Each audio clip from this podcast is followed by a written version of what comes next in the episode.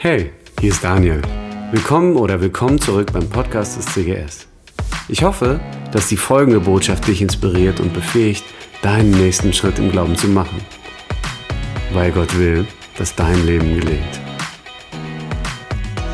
Einen wunderschönen guten Morgen. Hier am Klavier drüben. Hallo. Mein Name ist Silas Leinseder und ich bin Mitglied in dieser Gemeinde.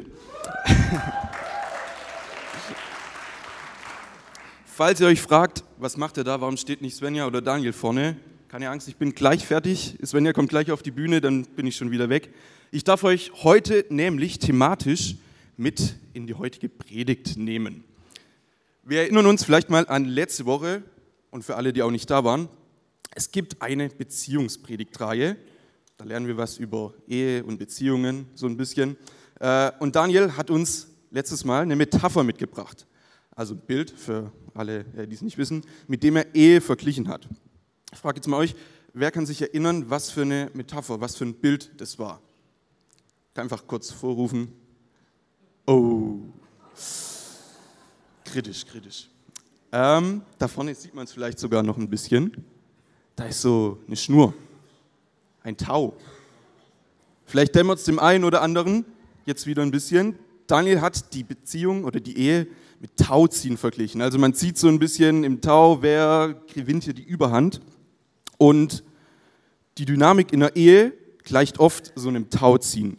Jeder versucht irgendwie so seinen Teil zu bekommen, seine Wünsche, Hoffnungen und Träume zu erfüllen, was häufig in einer Art Duell endet.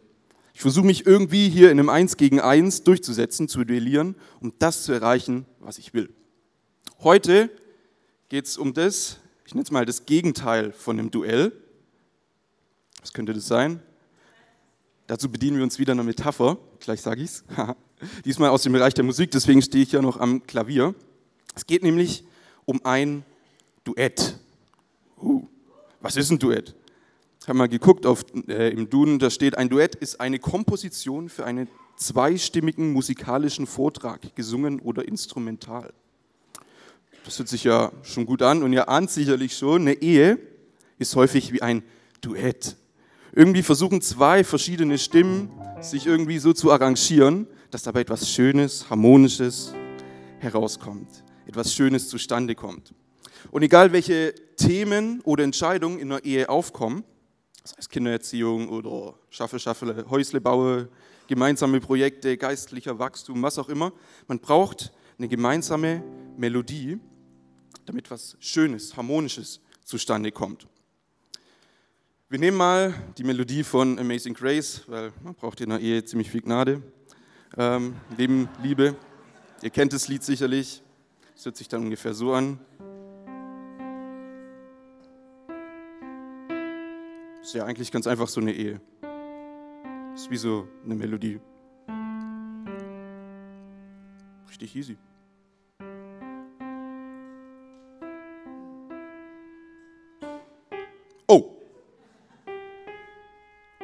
Das hast du jetzt nicht gesagt.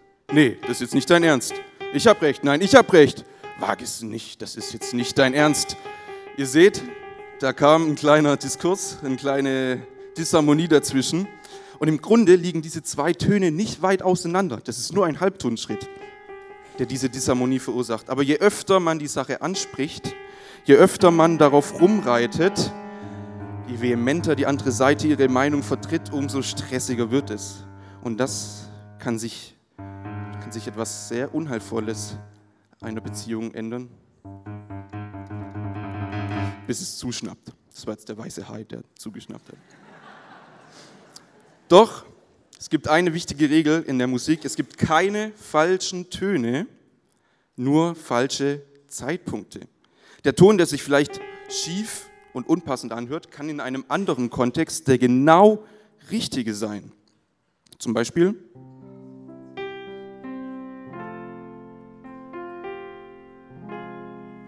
Ihr merkt's?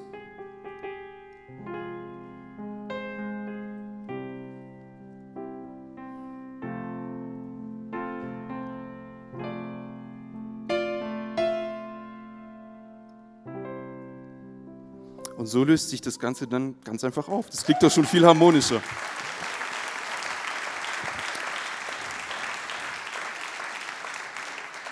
wenn eine Beziehung nicht zu einem Duell, zu einem Gegeneinander, zu einem, zu einem Duett wird, zu einer gemeinsamen Melodie, müssen die Töne zum richtigen Zeitpunkt angespielt werden.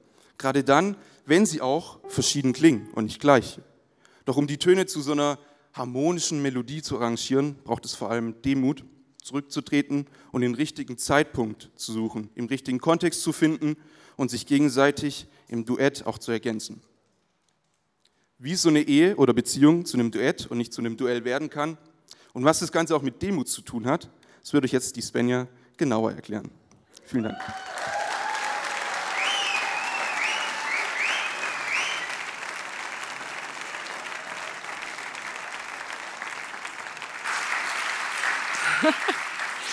Einfach mega, so ein Talent oder so viele Talente auch unter uns zu haben. Also ähm, kann ich mich daran gewöhnen, Silas, dass du anfängst und ich übernehme. Das ist ja auch ein...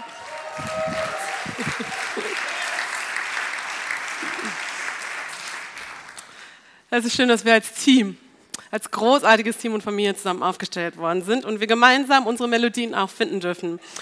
Ihr Lieben, wir sind im dritten Teil von Beziehungen, die gelingen. Ich weiß nicht, ob das heute dein erster Teil ist oder dein zweiter, je nachdem, wie oft du nachgehört hast oder hier warst. Wie gelingen Beziehungen? Und da geht es nicht nur um Ehen, wie gelingen Ehen, sondern wir haben es genannt, wie gelingen Beziehungen. Die Beziehung, die du mit deinem Chef hast, mit deinem Nachbarn, mit deinen Kindern, in deiner Kleingruppe, mit deinem besten Kumpel, wie gelingen diese Beziehungen? Wie, was wissen Menschen, die glückliche Beziehungen haben? Was wissen Menschen, die glückliche Beziehungen haben, was ich noch nicht weiß? Was wissen glückliche Paare? Denn ihr Lieben, die Wahrheit ist ja, Ehen werden nicht von alleine glücklich. Das kostet Arbeit, das kostet Fürsorge, das kostet eine Instandhaltungskraft, das kostet meinen Einsatz. Aber manchmal wollen wir diese Anstrengung vielleicht nicht so ganz auf uns nehmen. Und wir fahren so lange in unserem Auto, bis die Warnlampe zeigt, äh, äh, äh, Werkstatt aufsuchen, Eheberatung aufsuchen, Beziehungsberatung aufsuchen und dann wollen wir erst was tun. Doch gelingende Beziehungen warten nicht erst, bis alles in Schieflage ist und die Warnleuchte angegangen ist, sondern ich gucke schon vorher danach, was mir am Herzen liegt und will es umsorgen und Fürsorge dafür tragen. Was wissen also glückliche Paare? Wir haben gelernt, glückliche Paare wissen, dass im Laufe der Zeit, vielleicht auch gleich schon von Anfang an, aber irgendwann auf jeden Fall ganz sicher unsere Hoffnungen, Träume und Wünsche zu Erwartungen werden. Und dass wir alle diese Boxen mit uns herumtragen und dass wir alle irgendwann denken, oh, was für mich sich so leicht anfühlt und was ich am Altar meinem Partner übergebe, ist für ihn irgendwie Ballast. Es sind für ihn nicht die Wünsche, Hoffnungen, Träume, sondern es sind Erwartungen. Und die sind schwer, die sind wie Gewichte, die uns angehangen werden und die ziehen nach unten. Und aus meiner Sicht sind es Hoffnungen, Träume und Wünsche, wie wir unsere Kalendergestaltung machen. Und warum sollte jemand das anders machen wollen als ich? Warum sollte jemand nicht so Gastfreundschaft leben wollen, so oft und so häufig in der Intensität wie ich? Warum möchte nicht jemand dorthin in den Urlaub gehen? Wo ich mir das schon immer erträumt habe. Ich meine, wie kann das sein, dass du noch nie, dass du nicht zu den Fidschi-Inseln willst? Da wollte ich schon immerhin mein ganzes Leben. Wie kann das sein, dass du für immer in der Wohnung wohnen willst? Ich wollte doch in ein Haus, ein großes Haus. Ich wollte den Garten. Ich wollte mich darin verwirklichen. Und wie kann das sein, dass du was an meinem Schlafanzug zu meckern hast? Wie kann das sein, dass du so anders Konflikte lösen willst als ich? Wie kann das sein, dass meine Hoffnung, Träume, Wünsche und Erwartungen nicht deine sind? Und oft stellen wir das erst im Laufe einer Beziehung fest. Vielleicht auch erst nach einem Jawort. Im Laufe der Erziehung, im Laufe der Kleingruppe, für die ich mich angemeldet habe. Irgendwie haben die andere Wünsche, Träume und Erwartungen als ich an diese Zeit, die wir uns abends gemeinsam füreinander nehmen. Nicht das unbedingt, was ich will, was ich träume, wovon, wonach mein Herz sich sehnt, ist das, was auch das Gegenüber von mir sich sehnt. Und so gehen wir alle und starten in diese, Hoffen, in diese Beziehungen oder in Beziehungen, die wir einfach eingehen, tagtäglich. Und wir nehmen das mit, was wir an Hoffnungen, Träumen und Erwartungen haben. Doch auf der anderen Seite sind es Erwartungen. Und ihr Lieben, so kann aus, was ganz, aus einem etwas ganz Schönen eigentlich, aus etwas ganz Wunderbarem, eine Auktionshalle werden.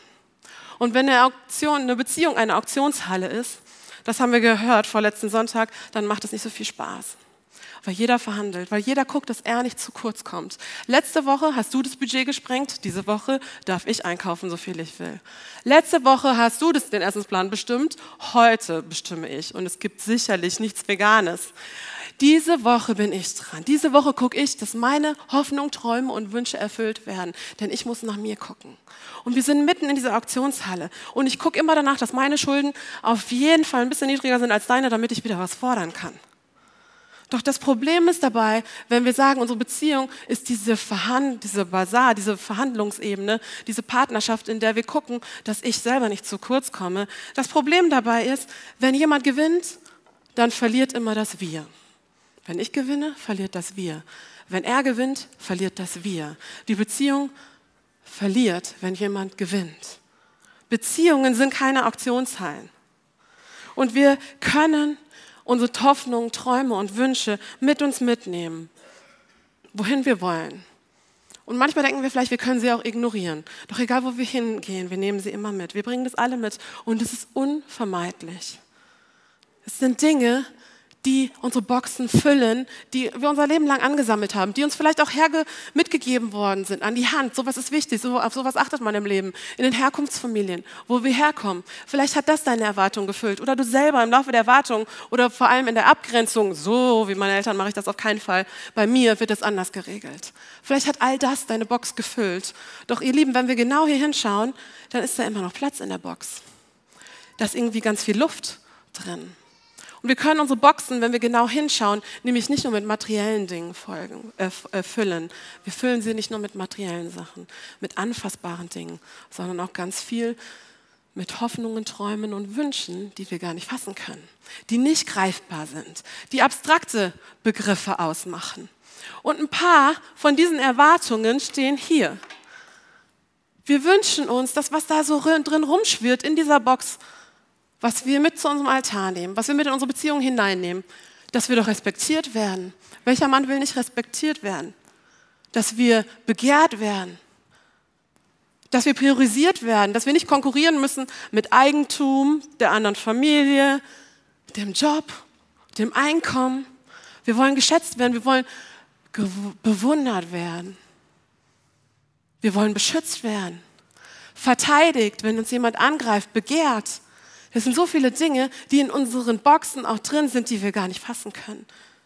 Die wir versuchen zu beschreiben, die uns manchmal selbst gar nicht bewusst sind und die auf jeden Fall nicht mit irgendeinem Gegenstand verdeutlicht werden können. Ich weiß nicht, was es für dich ist.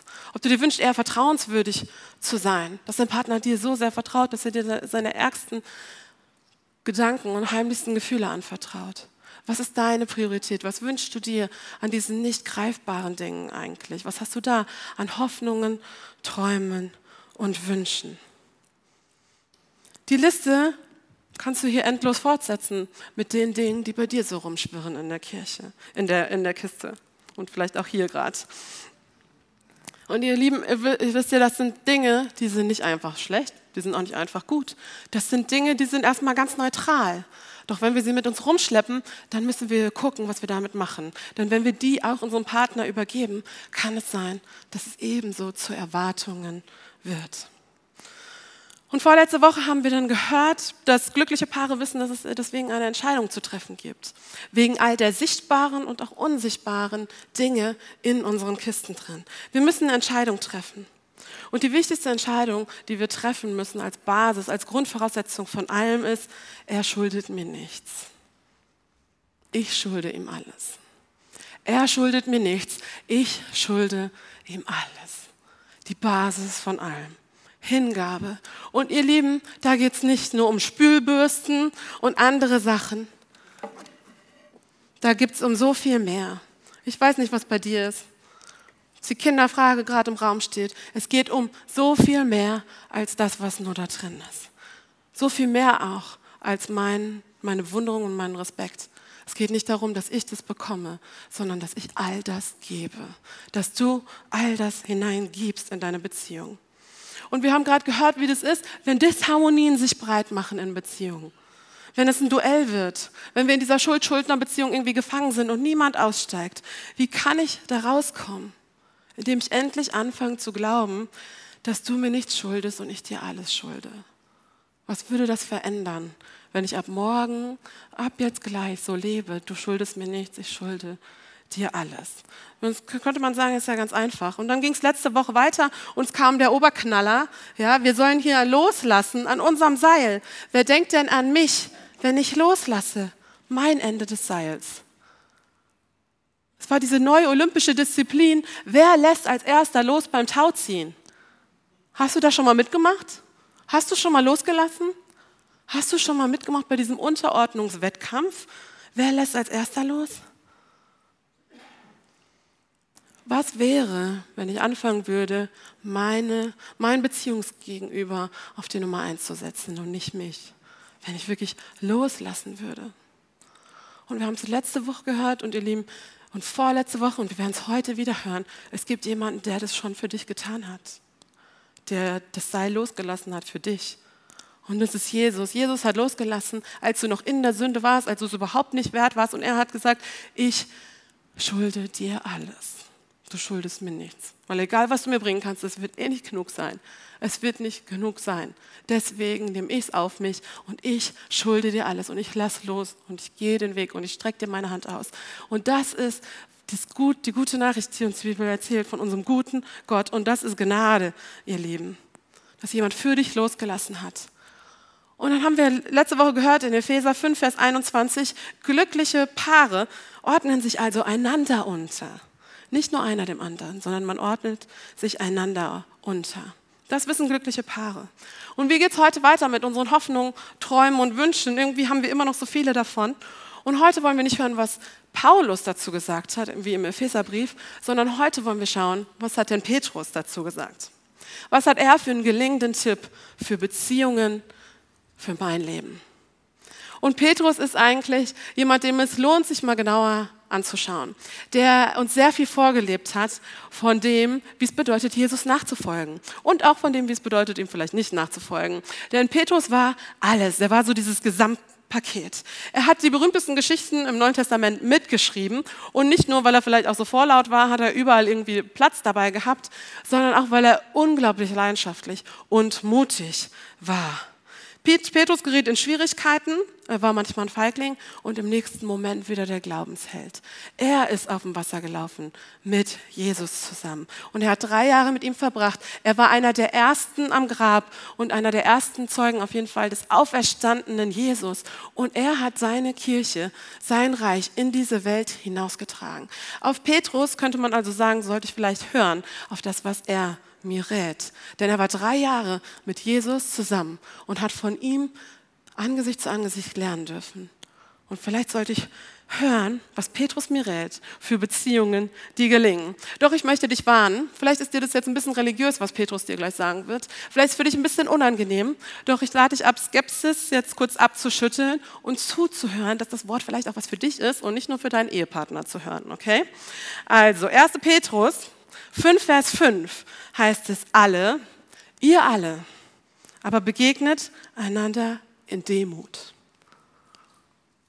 Ihr alle aber begegnet einander in Demut. Und wortwörtlich heißt es hier nicht, äh, begegnet eigentlich einander in Demut, sondern zieht Demut an. Zieht Demut an. Was sollen alle von weitem sehen, wenn du kommst? Da ist jemand gekleidet in Demut. Und es geht nicht darum, dass man Birkenstock trägt oder irgendwelche anderen Jesuslatschen und Birkenstock sind ja auch wieder modern geworden, sondern was macht jemanden aus, was zeichnet jemand aus, der in Demut gekleidet ist? Der sich hinten anstellt vielleicht? Der sich selbst zurücknimmt? Der sein Seil losgelassen hat? Der sagt, ich schulde dir alles, du schuldest mir nichts? Und ich lade euch äh, ein, heute Morgen mit mir eine Frage euch zu stellen. Was würde eine demütige Person tun? Was würde eine demütige Person tun? Denn wenn wir ehrlich sein müssen oder würden, ich weiß nicht, wie oft du dir diese Frage schon gestellt hast.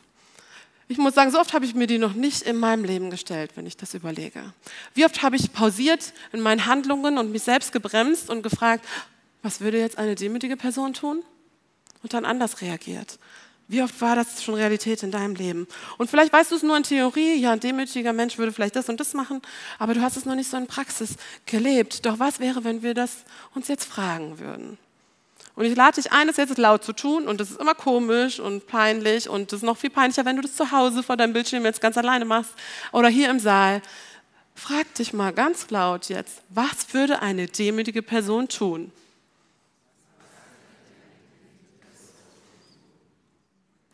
Und wir sind alle auf dem Weg, Gemeinsames zu lernen. Was würde, eine, was würde eine demütige Person tun? Was, wie kleidet sich jemand, der in Demut gekleidet ist? Und es ist komisch, sich diese Sache, diese Frage vielleicht zu stellen, denn was weiß ich denn über Demut? So viel ist da nicht zu füllen und es ist irgendwie so ein christlicher Begriff, mit dem so gern um sich geschmissen wird. Doch was würde es verändern in meiner Beziehung, wenn ich mir diese Frage stellen würde? Was würde es verändern, wenn ich kurz davor bin, die Auktionshalle zu betreten und zu sagen, das solltest du mir eigentlich alles geben. Das sind meine Erwartungen. Was würde es verändern, wenn ich, bevor ich richtig loslege mit meiner Argumentationsliege, innehalten würde, zurücktreten würde, mein hochgehobenes Seil schnell loslasse und frage, was würde eine demütige, demütige Person tun? Was würde sich verändern?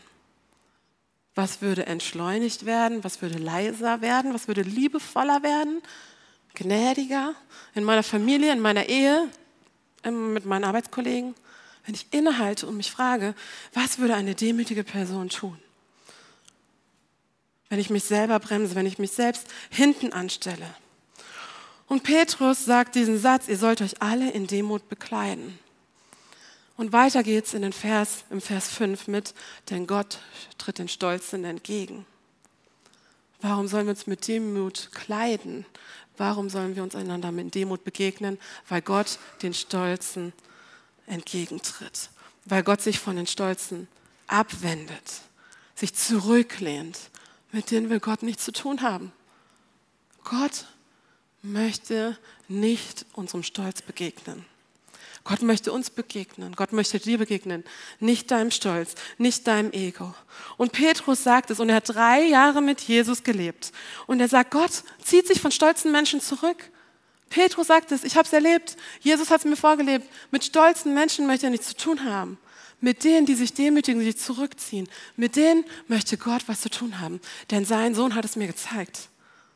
Und Gott widersetzt sich den, den Stolzen, aber er schenkt Gnade den Demütigen. Und das ist eine außergewöhnliche Verheißung, denn Petrus sagt hier, wenn du dich in deiner Beziehung demütigst, wenn du dich selbst hinten anstellst, wenn du als erster das Seil loslässt, wenn du dich demütigst, dann ist das eine Einladung an deinen Vater im Himmel. Deine Demut lädt Gott ein in dein Leben. Da, wo du dich nicht groß machst, wird Gott für dich kämpfen, wird Gott sich groß machen. Wo du nicht antrittst für dich selbst und sagst, dir gehört es Gott, wird er da sein und sich deiner Anliegen annehmen. Demut ist eine Einladung an Gott, dir Kraft zu geben, durchzuhalten, zu hoffen, zu vertrauen. Und dann schafft es Raum für Gnade. Alle aber begegnet einander in Demut, denn Gott tritt Stolzen entgegen. Demütigen aber schenkt er seine Gnade. Demütigen schenkt er seine Gnade. Von den Stolzen lehnt er sich ab, er zieht sich zurück. Zu den Demütigen lehnt Gott sich hin. Da will er hören, da lehnt er sich nach vorne, sagt, bei dir will ich nahe sein. Und von den Stolzen geht er in die Ferne. Da rückt er ab. Und so heißt es dann weiter in Vers 6, demütigt euch unter die mächtige Hand Gottes. Dreimal haben wir das Wort schon gehört. Demütigt euch unter die mächtige Hand Gottes. Unter Gottes mächtige Hand zu sein, bedeutet unter seinem Baldachim zu sein, unter seinem Schutz, in seiner Sicherheit, unter seiner Autorität zu stehen. Darunter gehe ich und nicht unter meine eigene, sondern unter die dessen, der das ganze Universum geschaffen hat und der Schöpfer dieser Welt und der mein Schöpfer und mein Herr ist. Unter dessen mächtige Hand will ich mich demütigen. Und Petrus sagt, wenn ihr euch unter dieser Hand demütigt, dann seid ihr am sichersten Ort der Welt, wo dir niemand was anhaben kann. Denn Gott lehnt sich zu dir hin. Du hast sein ganzes Gehör, seine Nähe, seine Intimität, denn von den Stolzen zieht er sich zurück. Gott neigt sich zu dir. Wenn du dich fragst, was würde eine demütige Person tun? Dann neigt sich Gott zu dir. Denn den Demütigen schenkt Gott seine Gnade. Den Demütigen schenkt er sein Ohr. Und das ist ein Imperativ. Das ist ein Ausrufezeichen, wo ich mich aufplustern will, wo ich für mein Recht kämpfen will und wo ich anspruchsvoll werden will, wo ich mich verteidige, was auch immer. Und ich innehalte und pausiere und mich frage, was würde ein demütiger Mensch tun? Da lehnt sich Gott zu mir. Da bin ich nicht nur unter Gottes Hand, unter seiner mächtigen Hand, sondern letztendlich auch in seiner mächtigen Hand. Und wisst ihr, was passiert, wenn wir uns in Gottes mächtige Hand begeben? Dann sind wir nicht nur am sichersten Ort, sondern wir werden, sind auch noch in der Position, wo uns jemand erheben kann, der es wirklich, der es wirklich ernst meint, wenn er uns erhebt. Und Petrus sagt im Vers, wie geht es weiter, demütigt euch unter die mächtige Hand Gottes, damit er euch erhöht zur rechten Zeit. Denn Stolze erhöhen sich selbst. Demütige werden von ihrem Vater im Himmel erhoben, wenn sie in seiner mächtigen Hand sind und ruhen. Das ist der Unterschied. Wenn die Zeit kommt, wenn die Zeit reif ist, bin ich in der Position, in der nicht ich mich erhebe, sondern mein Herr und Gott. Ich bin in seiner mächtigen Hand. Und dann sagt Petrus, ja, was das jetzt praktisch bedeutet? Vers 7. Werft alle Sorgen auf ihn, denn er kümmert sich um euch. Werft alle Sorgen auf ihn. Er kümmert sich um euch. Werft all eure Kisten, werft alle Erwartungen auf ihn, denn er kümmert sich um euch. Er kümmert sich um euch. Das Erste, was du tun sollst, ist nicht an deiner Box festzuhalten und festzuklammern und zu sagen, das ist aber alles so sinnvoll und es macht alles so viel Sinn in meiner Geschichte, in meinem Verstand, in meinem Herzen, sondern loszulassen. Nicht nur das Seil, sondern auch die Kisten. Doch wir werfen sie nicht unserem Partner oder unserem Nachbarn oder unserem Chef vor die Füße, sondern wir werfen sie zu dem, der damit umgehen kann und der auch Wünsche, Hoffnungen und Träume in uns hineingelegt hat. Und wir werfen sie zu dem, der sie auffangen kann. Petrus sagt, lass sie das nicht entgehen. Das ist die Einladung unseres guten Gottes, dass wir alles immer zu ihm bringen dürfen, dass wir alles immer sogar auf ihn werfen dürfen und dass er es aushält. Und es ist so unglaublich, dass wir so einen Gott haben, der nicht sagt, damit will ich nichts zu tun haben, sondern der immer wieder sagt, gib es mir. Nicht nur gib dich mir, sondern gib mir auch deine Hoffnungen, Träume und Erwartungen. Komm unter meine mächtige Hand. Ich will dich zur rechten Zeit in meiner mächtigen Hand erheben, denn den Demütigen, und das bist du, wenn du dich fragst, oder wirst du werden, Schritt für Schritt, was würde eine demütige Person tun? Den wird sich Gott zuwenden.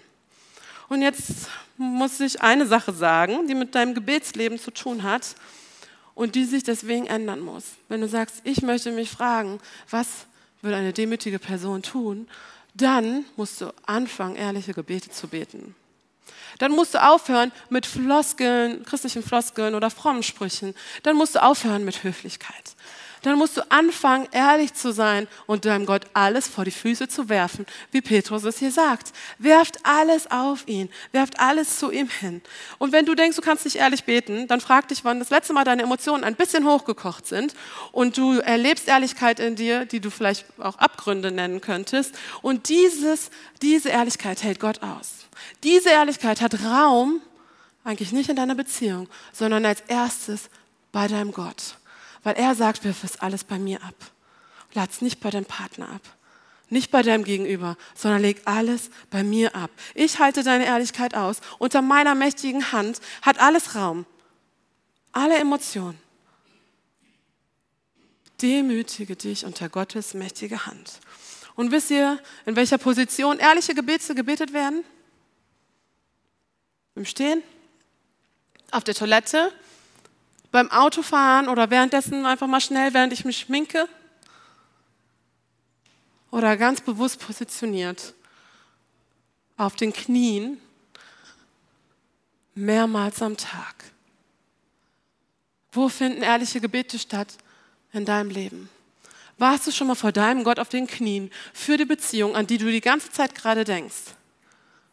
Oder denkst du, Gott muss deine Gebete doch auch hören, die du schnell mal zwischendurch betest, von einem, zwischen einem Meeting und dem anderen oder während du gerade jemanden nicht so richtig zuhörst?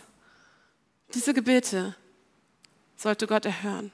Oder warst du schon mal auf deinen Knien und hast gekämpft und hast gesagt, Gott, unter deine mächtige Hand beuge ich mich. Wenn ich demütig bin, wenn ich sage, was würde eine demütige Person tun, dann gehe ich auf die Knie und ich sage, Gott, ich kann es nicht, aber du kannst es.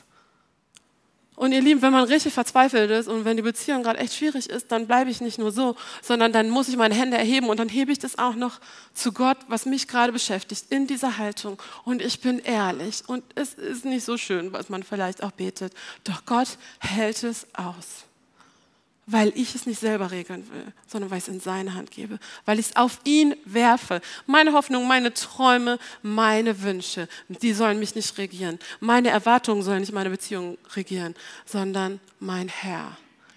Und er soll deswegen zuerst mich regieren. Was würde eine demütige Person tun? Ihr Lieben, es gibt Anwälte, die sagen zu ihren Klienten, so wenn wir jetzt gleich ankommen und du hast da äh, dein, dein, dein Gespräch jetzt und du hast deine Verhörung und ähm, ich sage dir nur eine Sache, du setzt dich hin, legst deine Hände auf deine Knie, so deine Arme legst du ab und du öffnest deine Hände und du wirst sie nicht schließen. Denn was passiert, wenn wir unsere Hände offen halten? Wir gehen nicht in die Verteidigungshaltung an. Wir gehen nicht auf Angriff. Wir machen auch nicht Verteidigung, wir sind bereit und demütigen uns. Unser Körper und unser Gehirn sind miteinander verbunden und deswegen brauchen wir auch Haltungen. Deswegen ist es nicht unabhängig, unabhängig davon, wie wir gerade beten, sondern es hat auch was mit der Haltung zu tun, die wir einnehmen. Und manchmal fehlen uns auch die Worte und dann sagt eine Haltung mehr als tausend Worte. Bin ich bereit, meine Verteidigung, meinen Eigenschutz aber auch meinen Angriff hinter mir zu lassen. Alle Fäuste, alle erhobenen Hände und einfach nur zu empfangen als demütige Person. Was würde eine demütige Person tun? Kämpft sie für ihr Recht oder stellt sie sich hinten an? Wann hast du dich das letzte Mal hinten angestellt? Und ihr Lieben, ich möchte mir angewöhnen, meine Hoffnungen und Träume und Wünsche an den richtigen Ort zu werfen. Nicht für mich nur zu behalten. Denn ich habe einen Gott, der weiß, was ich hoffe, was ich träume und was ich mir wünsche. Und der es viel besser in Realität bringen kann als ich selbst. Und ich muss es nicht selber machen. Ich darf mich unter seine mächtige Hand beugen und werde in seiner mächtigen Hand zur rechten Zeit aufgehoben. Und es ist eine wunderbare Verheißung, diesen Raum für Gnade zu öffnen, den uns dieser Vers, diese Verse hier von Petrus, der wie gesagt drei Jahre mit Jesus gelebt hat, der es gesehen hat, wie man es lebt und der gemerkt hat, das brauche ich auch für mein Leben. Mein eigener Lebensstil passt nicht bisher damit überein. Er stimmt nicht damit überein. Ich brauche diese Art und Weise, wie Jesus lebt, wie er den Vater mir präsentiert hat, die brauche ich in meinem Leben. Und ihr Lieben, wisst ihr, wer eigentlich so Hände ausstreckt, wer Hände erhebt? sind oft Kinder, die hochgehoben werden wollen. Wenn ihr Kinder habt, habt ihr es vielleicht schon mal erlebt, dass sie sich vor euch hinstellen, einfach nur die Hände heben, weil sie hilfsbedürftig sind, weil sie erhoben werden wollen. Aber Gott macht es auch so, da wo wir die Hände ausstrecken zu unserem liebenden Vater im Himmel, da streckt er seine Hände aus und er nimmt uns und erhebt uns hoch, wie mit seiner mächtigen Hand. Petrus weiß, dass wir unsere Emotionen, unsere Energien, all das, was sich anstaut, irgendwo loswerden müssen. Doch er sagt, mach es nicht mit dem Partner am Ende deines Flurs, auf der anderen Seite des Ehebettes oder mit deinem Chef an seinem Schreibtisch, sondern wirfst zu deinem Gott, bring's zu deinem Gott. Er hält es aus. Und wisst ihr, warum Petrus das sagt? Weil er erlebt hat, dass Gott, dass Jesus wirklich alles aushält, dass sein Vater im Himmel alles aushält. Weil Petrus war der, der seinen Herrn dreimal verleugnet hat der auf ihn geschaut hat, mit ihm übers Wasser gelaufen ist und auf die Wellen schaut und gesunken ist. Petrus war der, der es wusste, mein Gott hält es aus, weil egal was war, er hat mich immer wieder rausgezogen und hat mich sogar wieder neu eingesetzt, um seine Kirche in mehreren Standorten voranzutreiben.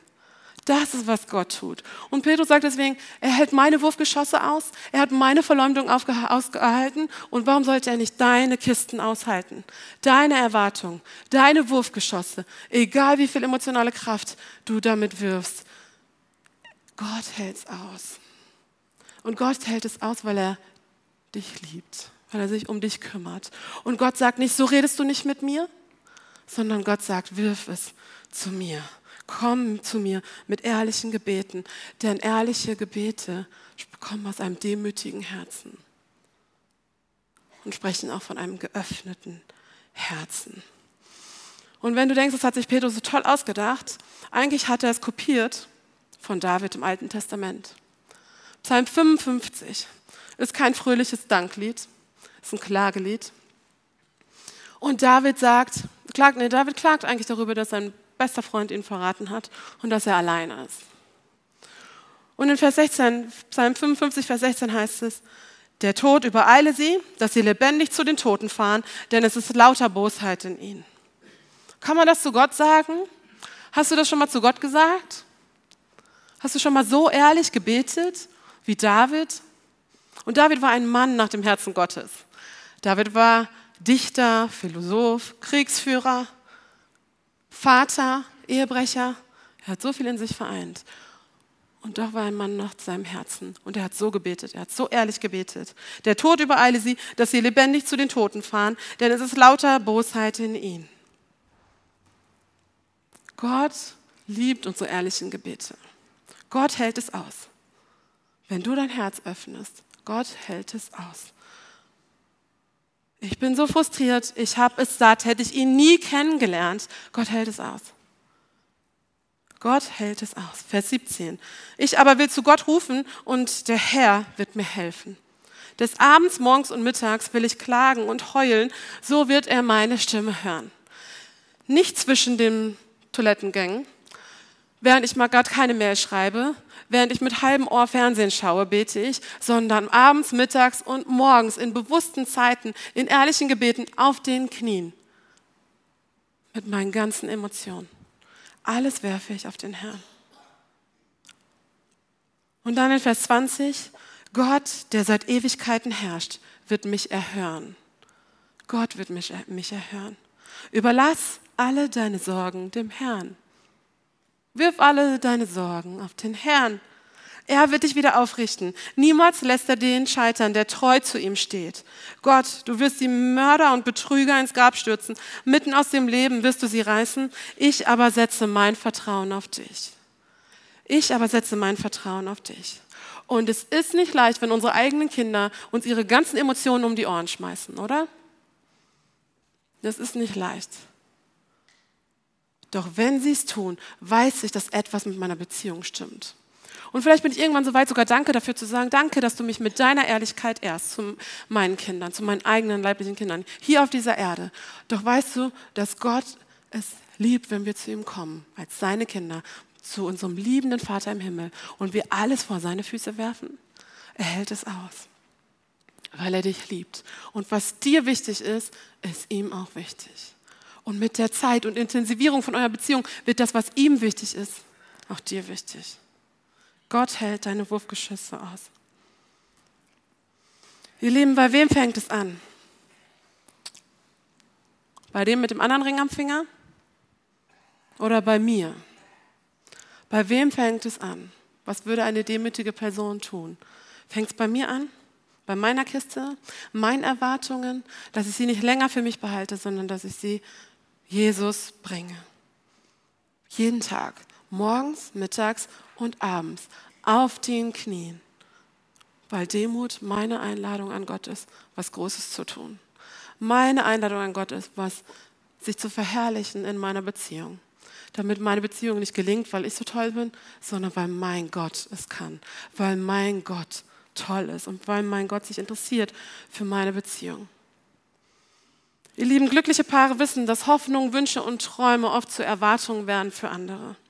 Und dass wir loslassen müssen, dass wir uns hinten anstellen dürfen im Unterordnungswettkampf. Das wissen glückliche Paare. Also sie wissen genauso, dass sie morgens, mittags und abends Zeit auf den Knien mit einplanen müssen. Und sich fragen dürfen, was würde eine demütige Person heute kleiden? Und nächste Woche hören wir den vierten abschließenden Teil von dieser Beziehungsreihe, von unserem Beziehungsoktober. Und ich lade dich ein, wenn du dich noch nicht getraut hast, letzte Woche loszulassen, probier es heute. Lass los und sag, ich schulde dir alles. Du schuldest mir nichts. Und wenn du heute Morgen hier bist und gar nicht sicher weißt, ob du in Gottes mächtiger Hand bist, schon, ob du dich ja schon mal reingetraut hast oder nicht, dann lade ich dich ein. Trau dich in seine Hand hinein, an diesen sichersten Ort der Welt. Damit du erlebst, wie nicht nur deine Beziehungen hier auf Erden gelingen, sondern wie zunächst deine Beziehung zu deinem Vater im Himmel gelingen wird. Und ich möchte noch beten und wenn du merkst, dass es dein Schritt ist, dass du dich erstmal in diese Hand Gottes bewegen möchtest, dann darfst du mir das gerne nachbeten, was ich jetzt vorspreche, langsam vorsprechen werde in deinem Herzen und Gott direkt sagen.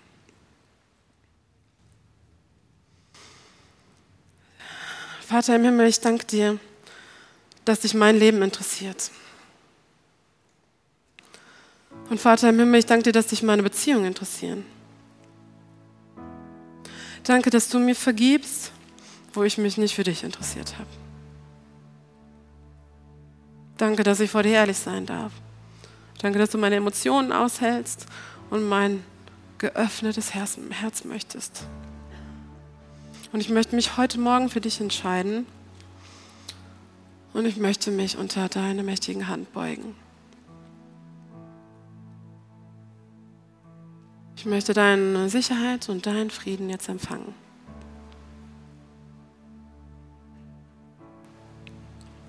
Und Jesus, ich möchte beten für uns alle und dir einfach nur Danke sagen, dass du ein Gott bist, der es aushält. Der sagt, gib's mir, wirf's auf mich. Ich mache das so gerne für dich. Ich danke dir für dein ehrliches Interesse und für alle Wünsche, Träume und Hoffnungen, die du in unser Herzen hineingelegt hast. Und Jesus, ich bitte dich, dass du jetzt kommst mit deinem Heiligen Geist und heilst, wo Beziehungen einfach so viel Risse bekommen haben, wo Vertrauen angeknackst ist, wo der Ego sich groß gemacht hat und wo vielleicht auch Stolz sich breit gemacht hat. Und Vater Himmel, ich bitte dich, dass du kommst und dass du jetzt heilst mit deinen wohltuenden, liebevollen Händen. Dass du neue Hoffnung ausgießt in alle Herzen, Herr.